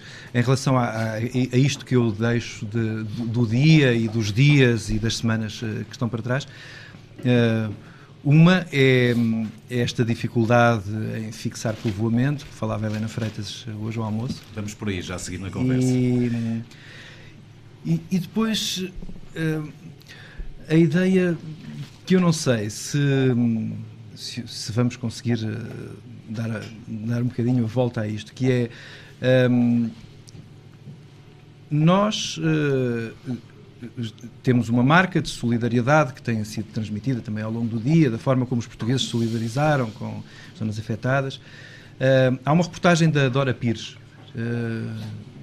que, que ouvimos também hoje à hora do almoço, que é uma reportagem em Vila Nova de Poiares com um casal, com uma família de alemães que reside em Vila Nova de Poiares e é uma imagem que eu também uh, tenho de, dos últimos anos de, de, vivências e de vindas aqui. Há muitos casos destes, de famílias uh, estrangeiras, especialmente alemãs, que vêm viver para estas zonas. E é uma família que uh, veio viver para Portugal, para Vila Nova de Poiares, em cima de, um, de uma carrinha uh, larga, uma, uma espécie uma autocaravana, uma relota, o que lhe queiramos chamar. Foi lá que viveu. O fogo queimou-lhes a, a, casa, sobre rodas, e eles, entretanto, desde o fogo já uh, compraram uma casa queimada, uh, que estão a reconstruir e dizem que há qualquer coisa que os agarra a esta terra e que, portanto, ainda pensaram em regressar à Alemanha, mas estão mesmo agarrados a Vila Nova de Poiás. E Pedro, deixa-me só ir riscando aqui notas que tomei neste caderno, como se fosse à partes enquanto ouço os nossos companheiros a, a rebobinarem o filme deste dia. ouvi falar de um homem, ouvi lá em, em Folgozinho falar de um homem, um homem antigo, o pai do Pedro Albertino, que ia morrendo para salvar um cavalo. Deixem-me lançar um outro tema para a mesa um, e que de alguma maneira decorre, não é exatamente um novo tema, é mais uma, uma reflexão que gostava que comentassem, que é uma, de alguma forma decorre da observação que o, que o Miguel Videira fazia, que o Rui fazia, que o Nuno também, e que tem a ver com o, despovoamento de todo, todo este território. Um, há, há, cerca de um mês no Jornal Público, o, o, o investigador Xavier Viegas publicava um breve ensaio, uma reflexão sobre os incêndios, e a dada altura ele escrevia que, que o problema dos incêndios florestais, e estou a citá-lo, uh, está longe de ser um problema de espécies florestais ou de mera gestão de espaços. No nosso país é, antes de mais, um problema de pessoas. Infelizmente, estas estão colocadas ostensivamente fora do sistema. Pedro Binger, é mesmo por aqui que tem que começar uma estratégia de, de, de, de, combate aos fogos, de prevenção, se calhar melhor dito. Sim, uh, sim, É pelas pessoas que isto tem que começar. Não adianta estarmos a pensar se são folhosas, se são resinosas, se há cadastro, se não há cadastro, não, uh... se há bom ordenamento, mau ordenamento, se não houver pessoas no terreno, se elas não estiverem cá. Eu diria, se, se não houver. Sim, sim e não, no sentido em que é um, de facto um problema. para se juntarem à conversa. É um, é um problema de pessoas e de terra. É um problema de pessoas cultivarem ou não cultivarem a terra. Essa é a questão. E as pessoas até podem estar a grande distância, quer dizer que um território eminentemente florestal normalmente é relativamente despovoado, porque a floresta é mão, mão de obra extensiva, a floresta não dá muito emprego. E, portanto, é natural que um território coberto de floresta tenha, tenha pouca população. Agora, o que é importante é que a terra que há esteja toda ela a ser cultivada por alguém, sejam os proprietários, sejam os arrendatários seja, seja o Estado, alguém. E, esta, e essa terra não está. Porque o que se passa no nosso país, é, uma, é de facto, praticamente não tem paralelo na Europa Ocidental, é que nós temos quase 40% do território abandonado. 30% são matos, e os matos no clima mediterrâneo, que é nosso, são altissimamente inflamáveis e, e quando ardem têm uma, uma perigosidade tremenda que é coisa que não sucede no norte da Europa. Se alguém abandonar os seus terrenos em França, na Dinamarca ou na Inglaterra, não passa nada, não há incêndios, porque chove todo o ano. Aqui, eh, abandonar os terrenos tem implicações. E nós temos quase 40% do território abandonado. 30% são matos e, e, quase 10% são bosques, que, uh, mata, matas, que não estão a ser cultivadas e foram invadidas por, por matos. Portanto, qualquer país que, tem, que em região mediterrânica que deixa 40% do seu território ser invadido por matos pirófitos, portanto, matos que, que não só estão, estão adaptados aos incêndios, como favorecem os incêndios, porque há um ciclo vicioso em que os, os, incêndios favorecem os matos e esses matos favorecem os incêndios. Portanto, um país que abandona assim o seu território. O Sr. Pedro designou por matos? Pirófitos. Podemos trocar isso de miúdos para nos percebermos são, lá em... São essencialmente matos que estão... É o tojo uh, normal sim, que vemos? É os tojos, as urzes, as estevas, as roselhas, os codeços, os nossos arbustos. Que, aqueles arbustos que até há duas gerações eram utilizados para camas para gado, para, para pastoreio das, das cabras, etc, etc. Os fetos em, em menor grau, uh, uh, mas também... Uh, e, e, esses, o que é que se passa é que uh, uh, esses, esses, esses, essas espécies arbustivas desenvolveram estratégias para se adaptar ao fogo e de, de, tal forma se adaptaram bem ao fogo que são beneficiadas pelo fogo. Elas, por exemplo, o caso das estevas, as estevas eh, que se dão bem em solos de xisto, muito pedregosos como destas zonas, as estevas eh, exudam eh, gases altamente inflamáveis que facilitam a ocorrência de incêndios, ao mesmo tempo em que libertam sementes que germinam mais facilmente por força desses mesmos incêndios. portanto, elas estão a condiçar, a criar, ao, ao favorecer os incêndios, estão a criar condições para se preparar. E porquê é que elas o fazem? porque essas espécies arbustivas estão em competição com as espécies arbóreas. As espécies arbóreas, como os sobreiros, vão tentar conquistar o território ensombrando as rivais. E estes arbustos pirofíticos vão tentar conquistando, conquistar o território, fazendo ardeiras demais de uma espécie de uma estratégia suicida. Claro que as plantas não têm intenção, isto falo metaforicamente, mas há, de facto, do ponto de vista ecológico, esta luta pelo território de dois tipos de plantas, arbustos e árvores, com estratégias diferentes, uma favorável ao fogo e outra que tenta suprimir o fogo pelo ensombramento. e resistir, por exemplo, pela via da sobra, da, da cortiça. Aproveito, Pedro, só esta sua pausa para respiração, para arriscar mais uma anotação que tinha aqui no meu caderno. Lá em Folgozinho, onde o chão ficou negro, estão a aparecer agora manchas de açafrão bravo, manchas Sim. roxas. Sim, sim, o, o, o açafrão é, é, é uma espécie outonal eh, que, que, aqui existe os crocos. Mas o, uh, mas... o Nuno, que entretanto uh, deixou aqui o microfone, temos aqui o Zé Milheiro, contava-me que no fim de semana, contavas-me há pouco que nos terrenos que pudeste ver já limpos, o que está de novo a arrebentar, o que está de novo a nascer são eucaliptos. Eucaliptos. Vi hoje um campo ao pé de Góis com pinheiros plantados de fresco maior parte dos campos que estão feitos estão, uh, são de eucalipto, ou então os eucaliptos estão a despontar em cima das raízes que já, que já lá estavam, ou das árvores que não estão cortadas, e ninguém lhes está a mexer. Pudeste ver isso e em Góis também? também? já. Pudeste ver também em, em Góis algo semelhante, Rui? Uh, sim, uh, embora o caminho que nós tivéssemos feito uh, não deu para nos apercebermos da real dimensão, porque nós viemos pela autoestrada, pela A13, e, e, portanto não, não fomos pela, pela Nacional 2 e passámos um bocadinho ao lado de Pedrógão, de, Cast, de Castanheira, etc. E, e, não deu muito bem para nos apercebermos. Aliás, acho curioso que eu vinha à espera de ver e dizia ao Arsénio Reis que, que, que me trazia o carro. Uh, epá, é a partir de agora que isto vai começar, a, porque os relatos são todos de, desse cenário. E de facto vimos, vimos bastante coisa uh, queimada, bastante terra queimada, mas não tanto, porque viemos pela, pela autoestrada de tomar uh, para cima e não, não notamos muito. Sr. Presidente, quer juntar-se a esta reflexão do, do, do professor Xavier Viegas? É, é, é mesmo nas pessoas que tem que começar qualquer estratégia de futuro?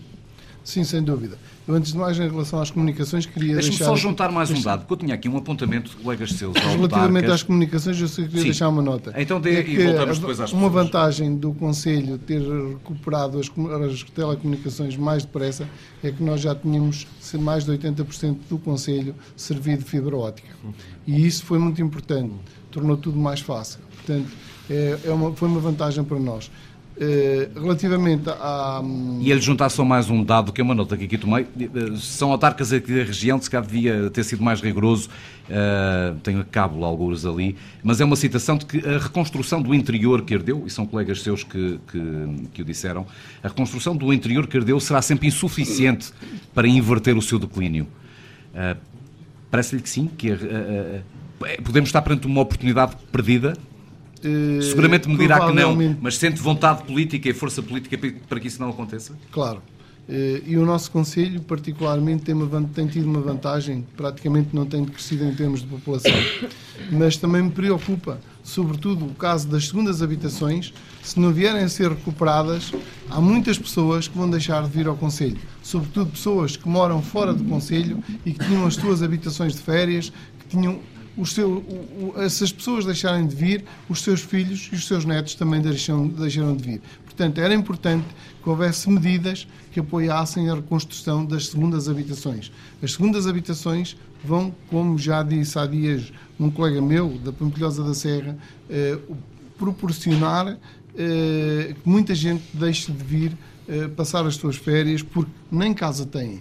E isso era importante. Na preparação desta emissão, comentava isso com, com, com o Fernando, com o Fernando Alves, porque tinha lido essas declarações do, do autarca de Pampilhosa da Serra e normalmente quando ouvimos estes números, que são sempre muito frios e, e, e caíram em cima de nós com, com um peso inusitado, uh, 200 eram segunda habitação e a reação que normalmente temos é pá, segunda, segunda habitação, aquilo era alguém que tinha lá uma casa de férias. Parece Elas que conta são, menos. É, parece que conta menos, mas uh, acho, que, acho que era o seu colega de Pampilhosa que, que, dizia ainda contam mais. Estas é que são importantes porque é o sinal de que há gente que, embora não morando cá, ainda não perdeu o contacto com o território Sim, e que o poderá perder. Nós, no nosso caso, é, uma, Sim, é um número. Que às vezes bem, regressam é um número bem inferior, mas era importante que realmente houvesse a recuperação dessa, dessas construções. Um, por outro lado... esses que vêm, ainda que seja sazonalmente, fazem-me lembrar a torda africana, como lhe chamava o Padre Moraes esta manhã, eh, já depois da emissão em Folgozinho. Ele dizia: ela vem sempre aqui fazer um ninho, uma vez por ano, agora herdeu o sítio onde ela faz casa, talvez já não volta a torda africana. Sim, isso é bem provável que aconteça. E por isso também será provável que alguns dos filhos, alguns dos netos dessas pessoas que tinham a segunda habitação aqui eh, que pudessem regressar, que gostassem de estar aqui, a passar as suas férias, se habituassem, ganhassem os seus amigos amizades e viessem a radicar-se aqui no Conselho. Nós temos casos de jovens que realmente as famílias estão em Lisboa e decidiram ficar por aqui. E por isso, se isso não acontecer, é mais um dado negativo. É mais um dado negativo também para o abandono dos terrenos, das propriedades, dos seus, dos seus espaços eh, de floresta e espaços de, de, de, de, cultura abandonados, porque se as pessoas vierem, gostam de ter os seus espaços de alguma forma tratados e cuidados.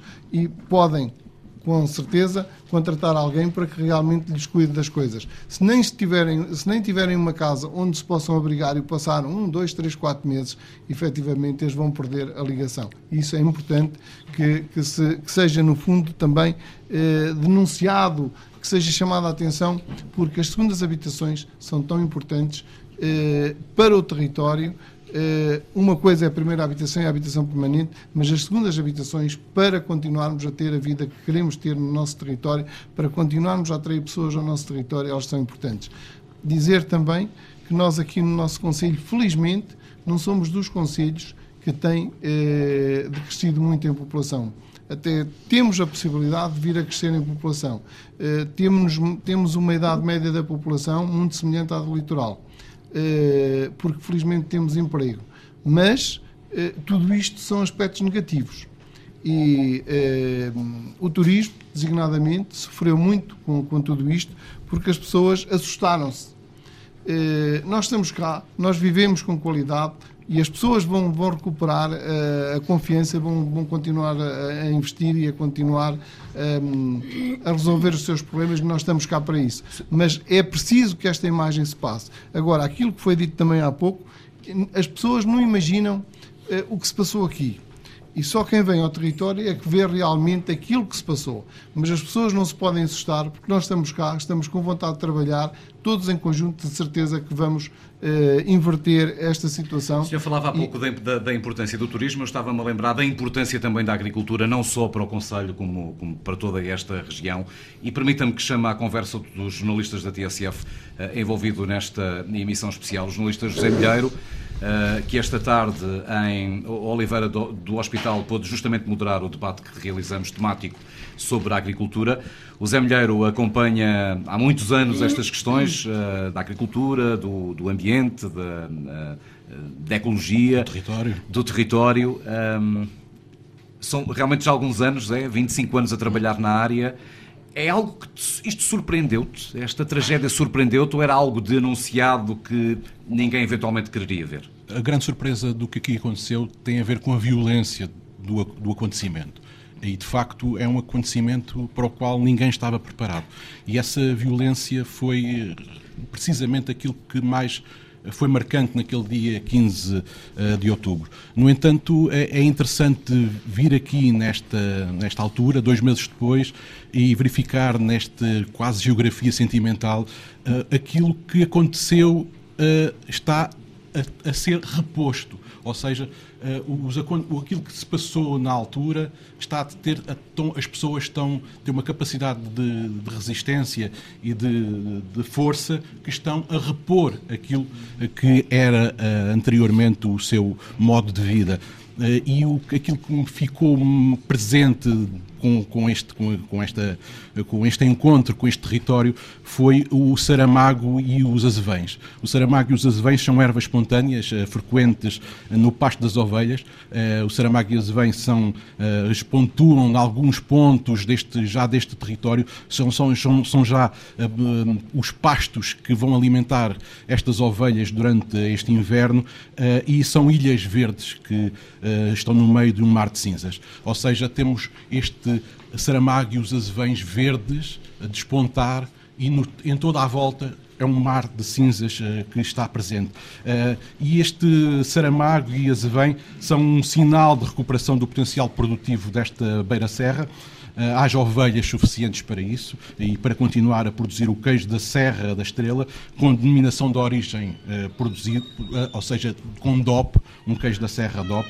E este é um dos problemas enunciados por produtores da raça bordaleira, característica desta região, uma raça que corre o risco de extinção. Foi isso que disseram os produtores desta zona. Tal como o queijo da Serra está também ameaçado na sua não, mais profunda qualidade. Não havendo ovelhas, não havendo ovelhas da raça bordaleira, que é uma raça que tem que ter um, um, um padrão genético próprio, isso é, é muito problemático que o queijo da Serra consiga subsistir. E desse modo, eh, os produtores e também eh, todos aqueles que estão envolvidos nestas questões eh, defendem que é urgente criar bancos genéticos eh, de eh, material genético destas ovelhas eh, desta raça para a inseminação artificial das ovelhas e assim expandir os rebanhos, ou seja, aumentar a produtividade e criar mais riqueza. porque sem riqueza o território não é atrativo, a pobreza é um convite ao despovoamento e este é um eixo central daquilo que aqui vivemos. Estamos perante um problema demográfico, é isso que estamos a viver. É a altura de transformar as acessibilidades de férias e de fins de semana em convites à instalação definitiva. As estradas, os IP, podiam ser itinerários populacionais verdadeiras rotas de transumância de pessoas e de serviços e já que se fala em serviços e, e, é preciso pôr em prática as ideias saídas uh, da uh, Cimeira do Clima, e isto também tem muito a ver com as questões climáticas, se a Cimeira já contabiliza, ou se a ciência já contabiliza a floresta como sumidor das emissões de dióxido de carbono, é preciso dar valor às manchas de folhosas, como o carvalho e o sobreiro, dar valor a estas árvores como contribuintes uh, para manter o aquecimento global num nível sustentável. Por outro lado, o movimento ambientalista discute hoje o valor que se deve dar à paisagem e assim valorizar os residentes em áreas de paisagem protegida como sendo os defensores de um território único e insubstituível. E estamos a falar de regiões destruídas, onde a destruição deveria servir para repensar estratégias de ordenamento, quando ao longo da estrada, em cima da terra queimada, se vê a terra já revolvida, já lavrada pelas máquinas, com plantações de eucalipto jovens, prontos a crescer durante a próxima década, esta é uma reflexão que tem que ser feita depois de dias de resistência humana. Como foi o caso do criador de queijo da Serra da Estrela, Paulo Rogério, que hoje nos recebeu em sua casa, ele já sem água para combater o fogo, agarrou em 300 litros de leite para salvar o trator, que agora o ajuda a replantar os pastos de aveia e cevada. Essa ideia dos IPs, desses itinerários de pessoas, eh, é uma ideia a reter e que vamos voltar a ela, eh, confrontando já, confrontando já o, o Presidente da Câmara de Tábua. Joana, um, Joana Carvalho Reis foi outra das repórteres que esteve envolvida nesta emissão especial. Esteve, estiveste em vários sítios. É que estiveste só de manhã, mas não, estiveste em mais sítios. Esteve logo pela manhã uh, em, em Fogozinho, em Gouveia, esteve também no, no, debate da tarde sobre agricultura, estás agora connosco. Como é que foi perguntar a um padre o que é isso de estar tão perto do inferno? O Padre Moraes é uma, uma figura muito particular em, em Folgozinho. Ele dizia-me, um, quando, quando lhe perguntei como é que tinha sido aquele dia, um, que ele tinha visto o inferno. Um, e esta relação Deus-inferno é, é, particularmente custosa para um padre que, em terra de pastores, ele é também um pastor. É um pastor que tenta orientar o rebanho. Dizia-me que aqui estamos todos negros por dentro. E por isso eu perguntei-lhe um, como é que se limpa esse, dentro, esse, esse negro, esse negro por dentro. Um, ele dizia: Não sei, ainda não sei. É por tentativas, é por tentativas que lá vamos. E, e essa ideia de, de, de tentativa de, de recomeçar, um, de pôr as mãos na terra. Porque já agora, e, e vou buscar outra frase do, do Padre Moraes: mãos sujas e terra revolvida. Mãos sujas, mãos sujas como as do Paulo, o produtor de queijo que o José Milheiro uh, entrevistou esta tarde. Ora, este Padre Moraes, uh, Joana, é também pescador de trutas e ele diz que o Mondego está a perder trutas, pelo menos aquelas originais de um Mondego que se podia beber, não apenas no Mondeguinho para turista que passa ou viajante distraído, mas no Mondego que ele uh, conheceu ali, onde havia trutas das mais primitivas, das que já são muito poucas. Ele pesca-as com um processo que não as magoa e devolve-as ao rio e ainda mergulha e ainda, e ainda bebe água lá mais perto da nascente. Mas neste, neste território por onde a Joana se andou de manhã, retive alguma coisa que ouvi contar sobre uma mulher que um dia destes, estando no voeiro cerrado na zona urbana de Folgozinho, coisa frequente lá, tão frequente como estarmos nós de papo para o ar ao sol no verão na, na, no litoral, desatou a, a, gritar por socorro às seis da tarde. Perdida no nevoeiro. Porque aquele, aquele nevoeiro era um fogo que a assustou de repente. Era só nevoeiro, mas na cabeça dela desatou-se um fogo inesperado. Joana, tens mais alguma nota no teu bloco? Tenho, acima de tudo, eh, o que nós levamos de tudo isto são as histórias, são as histórias de pessoas, um, as histórias deste, deste negro que está por dentro, que falava não Padre Moraes. histórias de desistência, para não? Nunca, nunca.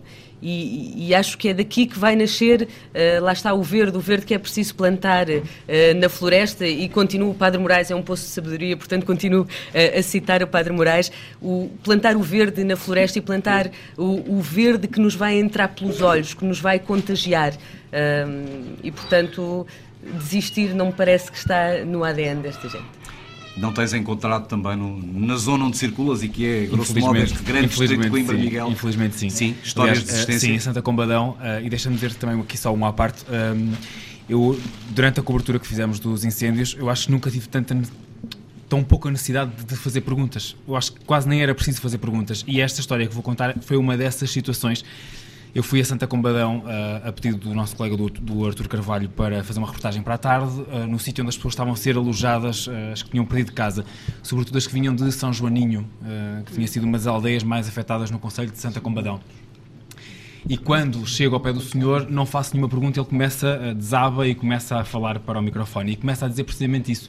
A casa tinha ido toda, ele salvou a mulher e a neta, que tinha a dormir com eles por um triz, porque diz que sentia uma zoeira no telhado, uma coisa muito estranha, um barulho estranho, e quando chegou e abriu a porta, o fogo estava em cima da casa, portanto teve tempo apenas de tirar a mulher a e, a, e, a, neta e, e fugirem e, uh, e abrigarem-se mais junto no centro da aldeia. E ele dizia-me: Tenho 65 anos, a minha mulher é doente oncológica, eu baixei os braços, eu não quero saber mais, eu não vou fazer mais. Uh, se houver alguém que faça por mim, tudo bem, mas eu não vou fazer. Portanto, eu acredito que haja mais histórias, mais histórias como esta. Olha, hoje no Oliveira do Hospital, aqui do nosso uh, querido camarada da Rádio Boa Nova, uh, almoçámos no túnel. Só faltou encontrar-te lá, companheiro. o túnel que nos foi recomendado pelo António Catarino, enfim, que é o nosso Papa, quando andamos assim de andar e nos perdemos, ou já é tarde e o estômago começa a gritar. E a senhora que nos serviu, nos serviu a nós os dois, e à Joana, e ao Miguel, e ao Joaquim Pedro, que andou sorridente o tempo todo enquanto nos trazia comida à mesa, lembras-te, Pedro? Essa senhora faz hoje dois meses, morreu-lhe o marido. marido. É. Foi buscar a mãe e depois já não veio. Eh, essas são das histórias, eh, das muitas histórias, como aquela. Mas essa era uma história de resistência, desculpa, Albino. Porque aquela mulher com quem tivemos a oportunidade de conversar um pouco. Sempre com um sorriso nos lábios e, e sempre, sempre olhar para a frente. Sempre olhar para a frente. Isso é, é, é, como disse a Joana, eu penso que no, eh, na gente desta, desta região não está no ADN o desistir. O Paulo Rogério, em quem, o, o, com quem hoje José Mulher falou, um, há um mês atrás nós fizemos, nós rádio, fizemos uh, na Ancose, onde está a ser feita a recria de ovelhas brodaleiras, de borregos, uh, fizemos uh, também um género tertúlia, Uh, e o Paulo Rogério dizia que não aguentava, que não conseguia, não tinha, não tinha motivação sequer, nem sabia como é que havia de dar a volta hum, a esta situação, ele como outros, mas sendo um dos maiores produtores de queijos Serra da Estrela. E hoje, e eu falava com ele, assim, nestas, nestas alturas as populações são muito pequenas e conhecemos-nos muito, Ehm, e depois dele levantar o corral onde foi feita a emissão, a vossa emissão, ehm, e hoje ele já tinha um sorriso eh, mais alegre eh, e mais eh, contente. Também, e ele hoje referiu isso aos micros da TSF, tem valido muito a solidariedade. É aquilo que nunca ninguém, e duvido que alguém de norte a sul deste país, pensasse que fosse possível fazer o que se fez até agora têm sido os primeiros 112 destas populações nesta região. Oh, Bela, e como é que seria este território sem essa ajuda toda que tem chegado de todo o país? O Estado teria As... capacidade para responder não, a, a, todas as teve, emergências que estão no nem, nem, nem teve. teve. Nem teve, nem teve. Valeu e, e valeram as câmaras. Eh, eu acho que as câmaras aprenderam eh, com aquilo que aconteceu em Pedrógão e não deixaram de expressar uh, aquilo que eram as, as ajudas, uh, a solidariedade. Conseguiram juntar a eles essa responsabilidade. Isso funcionou. funcionou, penso que em Tábua, uh, funcionou em Tábua e funcionou a maior parte de, dos conselhos, porque não deixaram de expressar. Uh, e então, com isso, uh, delegando nas juntas de freguesia, que esse foi o trabalho de campo. Foi, os primeiros foram os, os presidentes das juntas, elementos das juntas de freguesia, foram os primeiros no terreno porque conheciam e, e, estão aqui inseridos, foram os primeiros a dar o passo. E, portanto, foi muito mais fácil chegar às populações. Em Oliveira do Hospital, a Câmara distribuiu algum dinheiro, dinheiro vivo, dois dias depois, algumas pessoas para comprar bens, porque enquanto os bens não chegassem lá dados pela Câmara, foram eles que foram comprar à mercearia ao lado da casa que lhe herdeu. E, portanto, isto é, é fantástico. E não se pense que esta cadeia uh, acabou, porque ela continua. Uh, nós, na preparação desta emissão, Uh, nomeadamente quando eu falei com, com, com, o Sr. Presidente José Alberto Pereira sobre se a Junta teria uh, um local para poder receber esta emissão, o Sr. Presidente explicava-me que Boa parte, se não a totalidade, das instalações da Junta estão, nesta altura, repletas de donativos. Eh, tentamos, por exemplo, fazer um, um, outro, um outro pedaço desta emissão especial em Álvaro, Oleiros, e o Presidente da Junta também nos disse não consigo, não tenho espaço nenhum para vos receber, sendo que naquele dia ele recebia um caminhão-tir, um caminhão-tir de ajuda, Uh, estávamos a comentar ao jantar e temos comentado durante o dia, nós que nos envolvemos nesta emissão, que vamos daqui com a sensação de que se não fosse este eh, se não fosse esta corrente de donativos que, que não terminou, os problemas seriam, seriam muito graves muito nesta altura. Graves. Neste e ainda hoje em Oliveira do Hospital andávamos a tentar encontrar um lugar à volta da praça principal, muito difícil o estacionamento àquela hora. Está super ocupado. Percebemos que havia um parque de estacionamento subterrâneo, uh, íamos a entrar e um senhor disse não entrem porque isso está ocupado com os donativos. É um silo, um silo que nós temos no centro da cidade, que está totalmente cheio cheio e catalogado de toda a solidariedade. e não é só por aí. Eh, houve cuidado logo de início, quando se começou a receber, como se fez noutros lados, Porto do Monte. Eh, eh, desta vez as câmaras tiveram cuidado de separar logo de início, fazer quase um recenseamento daquilo que ia chegando e, portanto, foram os primeiros a chegar à população. Se não fosse assim, era muito complicado. Depois juntaram-se muita gente. Recentemente chegou aqui a esta zona 16 caminhões de tiro desposente. Já tinham vindo 16, mais 24 furgões, mais um carro. Hum, e, e, e chegou-se chegou ao ponto, e está aqui o Sr. Presidente eh, de Tábua que pode dizer, que tiveram que ser eles próprios a dizer calma, vamos ter algum cuidado, não venham não, tanta coisa assim, porque nós depois começamos a não ter quase capacidade uh, uh, para escoar ou porque se estraga. Uh, e isso penso que aconteceu. E foram os primeiros no terreno, foram as juntas, foram as câmaras, depois juntaram-se alguns movimentos associativos que se criaram, outros, as próprias instituições, as próprias associações começaram a ser pontos de recepção. E se isso terminar, Albino? Ou quando isso terminar? Eu penso que o trabalho das câmaras será um bocado mais facilitado porque tem todo esse recenseamento, tem toda essa identificação. E, portanto, se essa solidariedade, um, eh, com a força que chegou até agora a esta região, se, se for mais diminuta, eh, eu penso que o que tem neste momento dá para um, ir um, eh, ajudando quem de facto necessita. Eu penso que, que esse é um trabalho que, que, que as câmaras, uh, agora, e penso que está a ser feito, porque foi dado a primeira ajuda logo na na, na, primeira fase, que era a mais importante, aqueles primeiros dias. Agora, um, começa a cair, uh, as pessoas agora começam a cair uh, na realidade, não é? Um, começam a ver, a olhar ao seu lado, uh, e alguém me dizia, hum, em Oliveira do Hospital, assim, olha, óbvio, eu tenho uma pessoa em casa, mas ela está há um mês, e sabe, um mês uma pessoa em casa, nós também temos a nossa vida. Hum, essa pessoa agora precisava da casa e a casa ainda não está construída, não está reconstruída. E, portanto, as pessoas às vezes da ajuda passam a deixar de ser ajuda para ser entre aspas, um problema, um empecilho, como alguém me dizia. Eu sou um empecilho para os meus filhos, porque eles não conseguem viver a vida deles porque estão a cuidar de mim. E esse é um cuidado, em Oliveira do Hospital, e penso que estava, há psicólogos, há psiquiatras no terreno, eh, hum, e muitos, e que estão, eh, de facto, a ajudar. E eu, pela minha vida profissional também que tenho, eh, apercebo-me disso, hoje são cada vez mais aqueles que procuram os cuidados de saúde para porque só agora começam aqui nessa realidade. E aquele que eh, foi ajudado, foi ajudado uma vez, duas vezes, três vezes, agora já, já tem alguma vergonha de pedir a quarta vez uh, essa ajuda. Eu penso que as câmaras, nesse aspecto, têm um papel importante. Está aqui o Presidente da Câmara de Tábua que poderá, hum, de facto, confirmar. Deixa-me utilizar a tua expressão para perceber se os políticos já caíram na, na realidade. E quando eu falo de políticos, estou a falar uh, dos políticos de Lisboa, estou a falar do Governo, da oposição, da Assembleia da República. O Lencelmo, acabadinho de chegar de Aveiro, onde moderou o Bloco Central Anselmo Crespo, subdiretor da TSF, editor de política, caíram na realidade ou precisam de cá para perceber o que está aqui em causa neste território? Eu acho que os políticos uh, não precisaram disto para cair na realidade, porque uh, a única realidade que os abanou este ano foi, sobretudo, o número de vítimas mortais que estes incêndios uh, provocaram. Os problemas do país, essa realidade, em geral, acho que nenhum político pode alegar que não, não os conhece.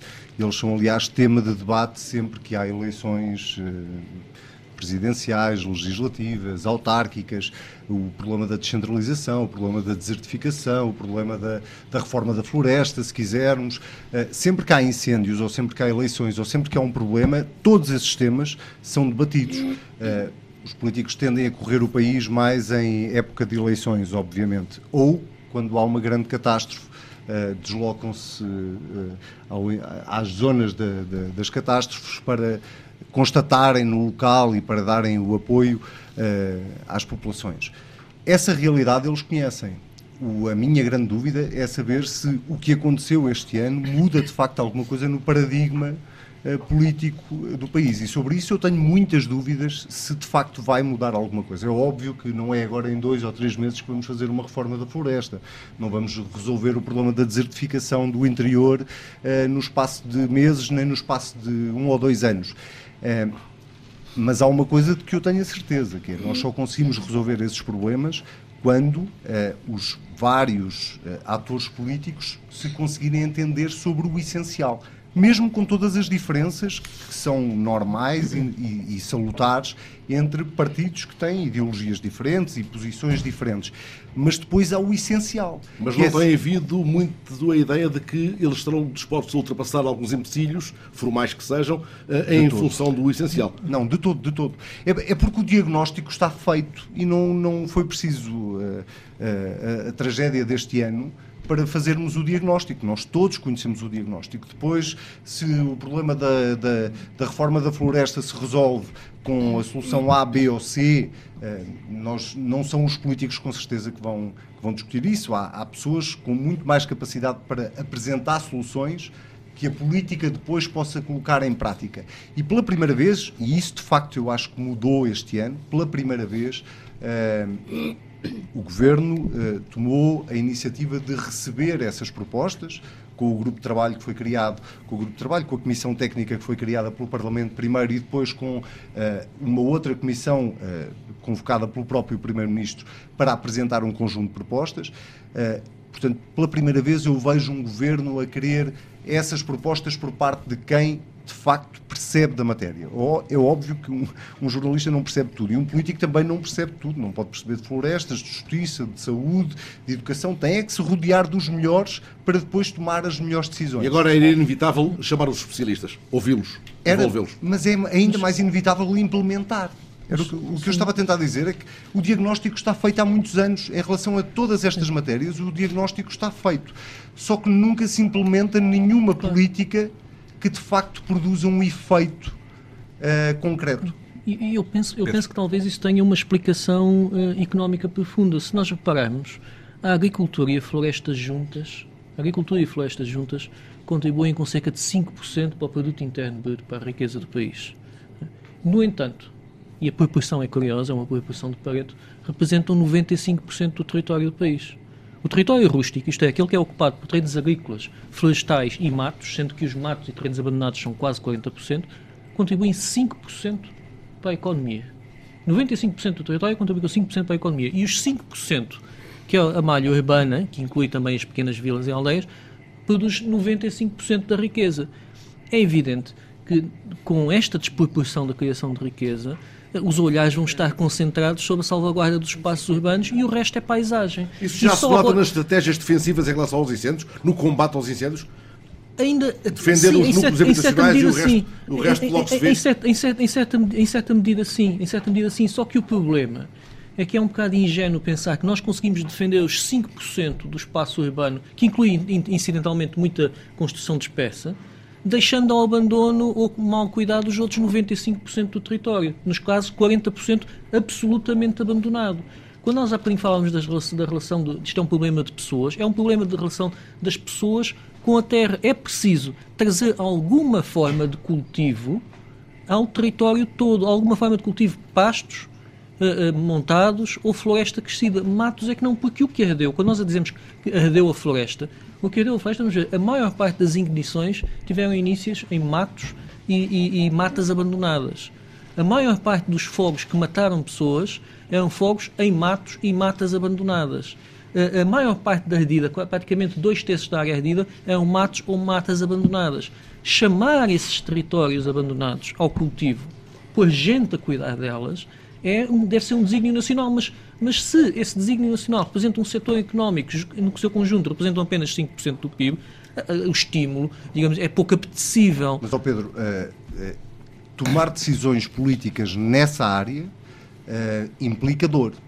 Muita dor, implica particularmente dor, ao nível implica, da gestão da terra. E implica coragem. E se me permite, implica é outra, outra coisa. É uma sociedade disponível para pagar esse preço, que eu não sei se somos hoje uma sociedade disponível para isso. Para pagar o preço de alterar toda uma paisagem. E alterar toda uma paisagem, alterar também as relações entre propriedade e proprietário, isto é, chamar o proprietário a é cumprir é deveres de manutenção mínima. E quando reparamos que o país está retalhado, o solo rústico no nosso país temos 9 milhões e tal de hectares e está retalhado em quase 14 milhões de prédios, é? Quando nós reparamos que deve haver seguramente pelo menos 2 milhões de proprietários no país, quem vai ter coragem de dizer aos proprietários agora é o senhor que tem terrenos abandonados, o senhor tem de ceder ou cultiva, ou arrende, ou vende. Deixe-o perguntar. que aquele chão é de nós todos, não é só dele, proprietário. Que tem, que tem uma função social, Deixe uma função económica. Deixa-me perguntar diretamente ao Presidente da Câmara de Tábua, ao, ao, nosso amigo Mário Loureiro. Não deve ser fácil esse, essa decisão, não é? A decisão não é fácil, mas tem que ser tomada e nada vai ser mais, nada vai ser mais comodante. Eh, eu garanto. Mas foi durante muito tempo, não mas foi? foi durante muito tempo. Porque já hoje os autarcas são responsáveis por, pela. pela eh, ou, Temos a responsabilidade da proteção pela civil. ordem do, do, do, dos pela, pela, pela, como é que eu ia dizer uh, pelo cuidado não só pela limpeza não, por garantir que os terrenos são limpos. Certo. E se eles não forem limpos, por la passagem das, das multas respectivas. Eu recordo que há um, há um, há um ano. Há uh... competências que são da GNR, há competências que são dos municípios. Dos municípios. Há um ano fizemos esse balanço e conseguimos perceber que, ainda antes destes incêndios, poucas coimas tinham sido passadas porque eventualmente custarão votos, uh, perdoa uma dureza da expressão. Eh, no município de Tábua, o que aconteceu, sobretudo nos últimos oito anos, houve muitas condenações levantadas e a nossa preocupação era que realmente as pessoas resolvessem os problemas, não, não tanto depois de, de, receber o dinheiro das coimas. Mas, e conseguimos resolver centenas de casos. Isso foi uma realidade. Agora, nada vai ser como antes, como, como eu disse há pouco. Eu, no dia 14, no dia 13, recebi, como todos os meus colegas recebiam, os alertas vermelhos da Proteção Civil.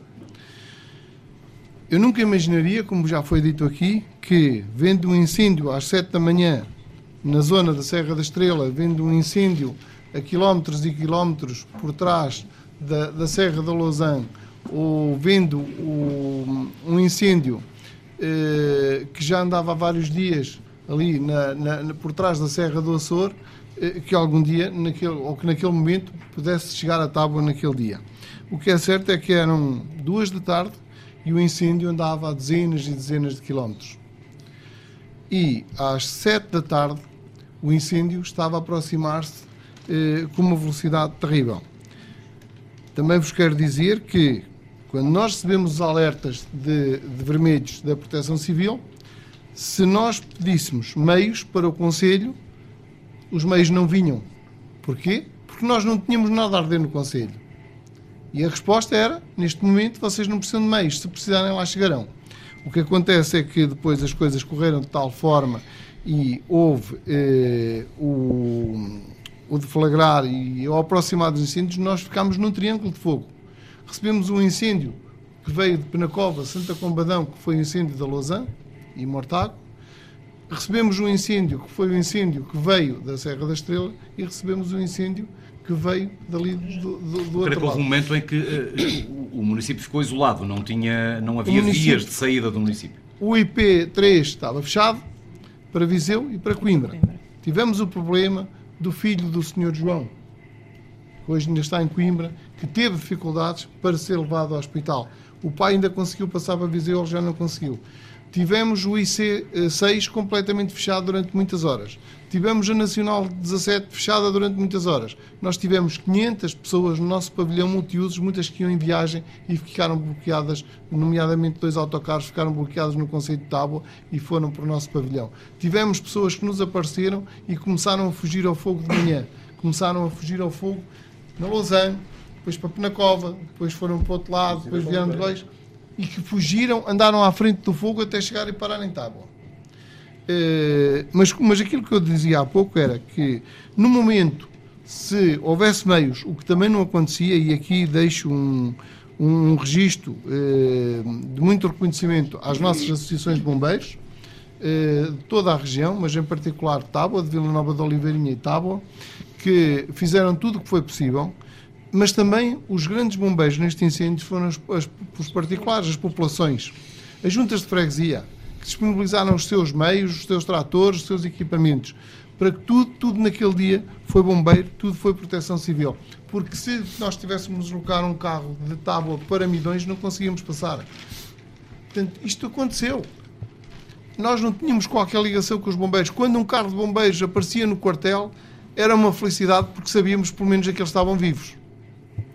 E a sorte de não termos tido uma desgraça muito grande nos bombeiros foi os bombeiros estarem a tentar combater o um incêndio nas habitações e dentro dos locais das, das populações e não se meterem na floresta. Presidente... Porque senão isso tinha sido uma catástrofe completa. Presidente Marlon que Sim, sim. sim. Também lhe aconteceu assim, naqueles dias depois de, do pico das notícias, do espanto, da incredulidade, uh, do relato da tragédia, quando se começou a levantar poeira e os, políticos, os dirigentes nacionais dos partidos, ou os políticos com poder uh, na decisão central do país, uh, começaram a, a, fazer de tábua, como de outros conselhos, parte do roteiro da peregrinação, com câmaras de televisão atrás, que alguém lhe tenha dito, como disseram, por exemplo, ao seu colega de Gouveia, que hoje o disse na rádio, avancem, avancem, avancem, e passado algum tempo não havia com que, não havia ferramenta, não havia. E, e foi diminuindo o caudal de dirigentes nacionais uh, nesse mesmo roteiro que, um, que em cima dos fogos alimentou o noticiário nacional. Também lhe aconteceu assim, que lhe tenham dito avance, avance, avance, cá estamos, e depois o senhor tenha ponderado, como outros terão feito, se deveriam avançar ou não, porque não havia retaguarda, não havia almofada? Eh, isso é uma realidade, mas é uma realidade que nós temos que, que, que controlar sempre. Eh, nós não nos devemos deixar eh, influenciar, temos que ser ponderados nas nossas decisões, porque nós temos que nos preocupar é com as nossas populações e com o nosso território e com o território em conjunto. E por isso nós temos que nos preocupar todos em conjunto em termos de região. É isso que aconteceu, conseguimos defender-nos e há pouco eu ia para dizer, porque também já foi dito aqui. Na semana seguinte, aquele relato que foi feito há pouco aqui pela, pela jornalista Joana, eh, que eh, ainda cheirava fogo. Em Tábua eu fiquei muito feliz quando quatro dias depois vi tratores na terra a virarem o preto para a terra fresada. Logo começou a chover, começaram os tratores na terra. E por isso, eh, hoje também já temos pastagens, já temos terrenos, mas também tivemos a preocupação de Uh, alimentar os animais, as pessoas que perderam os, os, seus terrenos, que perderam as suas pastagens, que perderam tudo, alimentar os animais com as rações, com as palhas, com tudo, com o apoio da ANCOSE, com equipa, uh, materiais que o município adquiriu e depois logo a seguir veio o apoio do Estado. Sr. Presidente, Mas, estamos mesmo, mesmo, mesmo no final, eu ainda queria pedir ao Pedro um último sublinhado uh, ao que aqui refletimos. Mas deixe-me só referir Deixe-me só referir a onda solidária que também aconteceu no Conselho de Tábua. A nossa preocupação, e ao contrário daquilo que a gente viu na televisão, no caso de outras catástrofes, nomeadamente Pedrógão, não tínhamos roupa aos montes, não tínhamos roupa ensacada, tínhamos, tínhamos eh, tudo eh, organizado por tamanhos, o que era de homem, o que era de senhora, o que era de criança, tudo, tudo, tudo organizado. E tenho que, que, que referir isso. Em relação a reformar Portugal, não tenham dúvida, o Congresso da Associação de Municípios foi claro no passado fim de semana e a reforma da floresta, a reforma de, de toda esta, de todos estes problemas vai mesmo avançar, vai, vai avançar. Pode ser por aí o sublinhado final, Pedro, acredita? E vão passar, vai passar pelos municípios porque não há outra solução.